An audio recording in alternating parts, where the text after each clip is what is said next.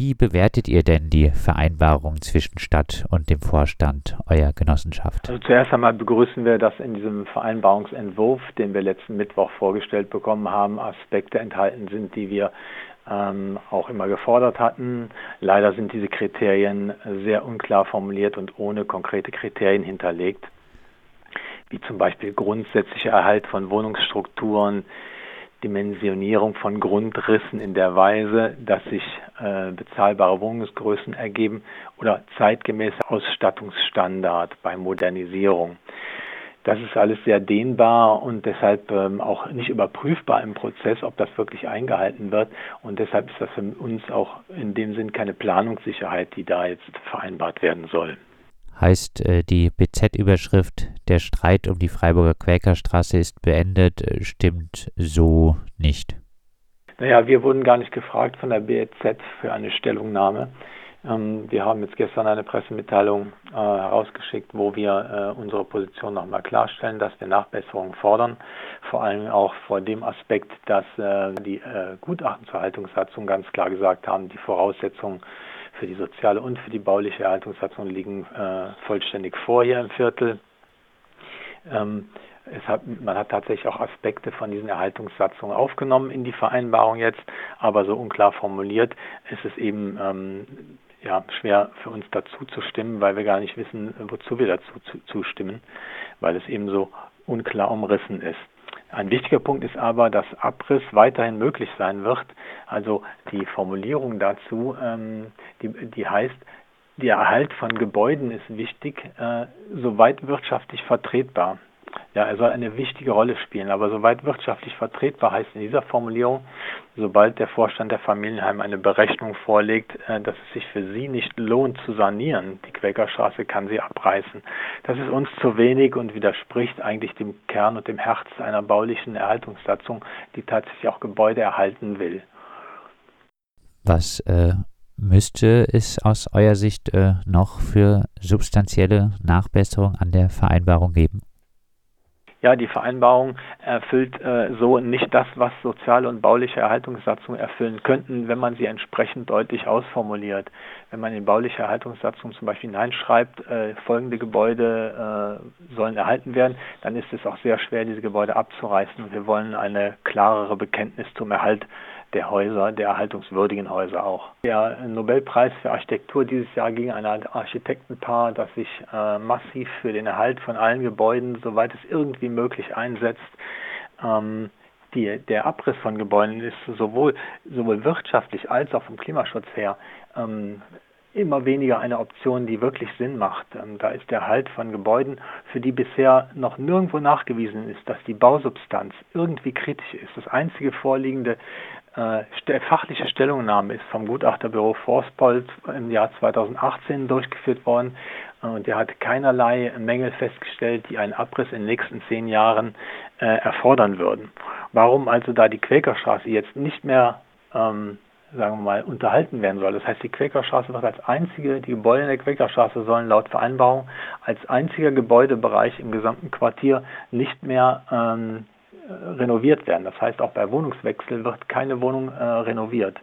Das heißt, weitere acht, acht Jahre wird die Quäkser Straße dem Verfall preisgegeben, um dann in acht Jahren vielleicht sagen können, zu können, naja, also guckt euch mal das Gebäude an, das sieht da wirklich äh, nicht gut aus, das müssen wir nun, nun abreißen.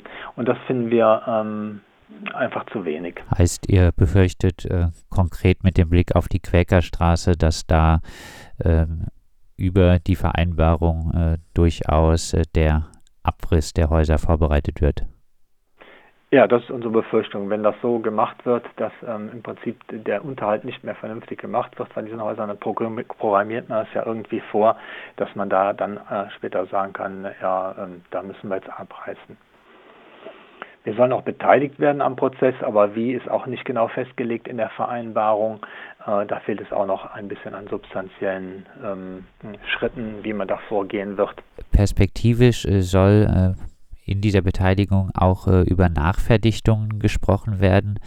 Wie stehst du denn zur möglichen Nachverdichtung in den Innenhöfen?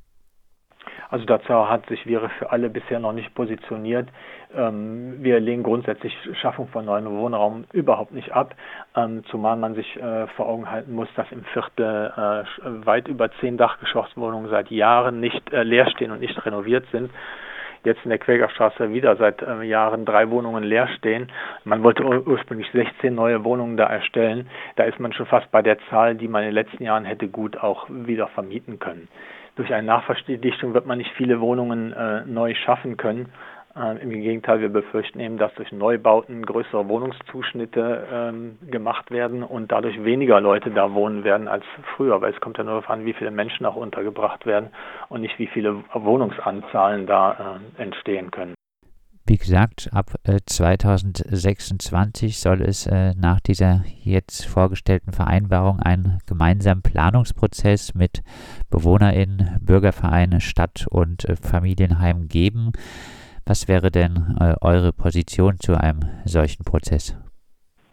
Wir sind grundsätzlich offen dafür. Wir haben immer einen Dialog gefordert. Den haben wir vom Familienheimvorstand in den letzten Jahren ja nicht mehr bekommen. Es wurden Schreiben auch gar nicht mehr beantwortet. Jetzt hat man äh, auch seitens auch vor der Stadt äh, versichert, dass man in einen Dialogprozess eintreten werde. Es fangen äh, jetzt Anfang Juni erste Gespräche mit dem Vorstand an. Wir sind sehr gespannt, ähm, inwiefern wir ähm, klarere Kriterien und nachprüfbare Schritte und Meilensteine und Zusagen bekommen können.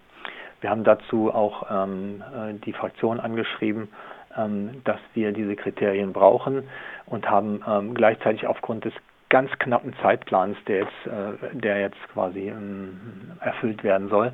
Also das heißt also am 8.6. der Bauausschuss, der findet nicht öffentlich statt. Damit haben wir keine Beteiligungsmöglichkeit an diesem Bauausschuss. Und der erste Ausschuss ist erfahrungsgemäß immer der, bei dem die wichtigsten Diskussionen ähm, und die ersten Positionierungen der Fraktionen laufen.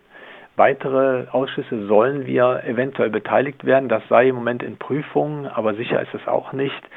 Die tatsächliche Drucksache, also die Beschlussvorlage, die werden wir nicht, sicher nicht vor 8.6. bekommen, hat man gesagt. Und am 8.6. ist schon der erste äh, Ausschuss, ähm, in dem wir auch gerne unsere Meinung äh, sagen würden. Ähm, der Zeitplan ist für uns, die ähm, ehrenamtlich quasi neben unserem Beruf äh, versuchen, das ähm, entsprechend möglichst professionell zu machen, sehr, sehr schwierig. Jetzt sind gerade Pfingstferien, wir erreichen viele Fraktionen auch gar nicht. Wir haben deshalb äh, Oberhauen und Herrn Professor äh, Martin Haag gebeten, äh, die Termine in den Ausschüssen zu verschieben, damit wir mehr Zeit haben. Wir schaffen es einfach nicht rechtzeitig dazu, qualifiziert Stellung nehmen zu lassen. Wenn äh, der Termin, wenn die Termine nicht verschoben äh, werden, äh, soll am 29. Juni der Gemeinderat die Vereinbarung mit der Familienheim äh, der Vereinbarung zustimmen, äh, statt eine soziale und bauliche Erhaltungssatzung zu vereinbaren. Abschließend deine Botschaft als Bewohner des Familienheimquartiers an die Gemeinderäte für diese Abstimmung? Ja, wir haben in unserer letzten Vollversammlung ähm, äh, beschlossen, dass wir äh, uns weiter dafür einsetzen wollen, dass der Erhalt der Häuser äh, mit höchster Priorität in diese Vereinbarung hineingeschrieben wird und dass, ähm, ein, dass es Kriterien gibt, mit denen ein bisschen gezeigt wird, wir meinen es wirklich ernst und es sind nicht nur reine Worthülsen, die wir in diese Vereinbarung hineingeschrieben haben, die letztendlich doch nicht klar überprüft werden können. Deshalb ein paar klarere Kriterien. Wir sind gerne dabei, auch Vorschläge zu machen und wir hoffen, dass die Politik da auch bereit ist und auch mutig genug ist zu sagen, ja, wir machen das Ganze ein bisschen klarer jetzt. Die Stadt Freiburg und die Familienheimgenossenschaft haben ihre Einigung auf das weitere Vorgehen im Familienheimquartier zwischen den beiden Bahnhöfen in der Viere verkündet. Die Bewohnerinneninitiative Viere für alle allerdings kritisiert Vereinbarung von Stadtverwaltung und Familienheimvorstand ohne klare Kriterien und fordert substanzielle Nachbesserung.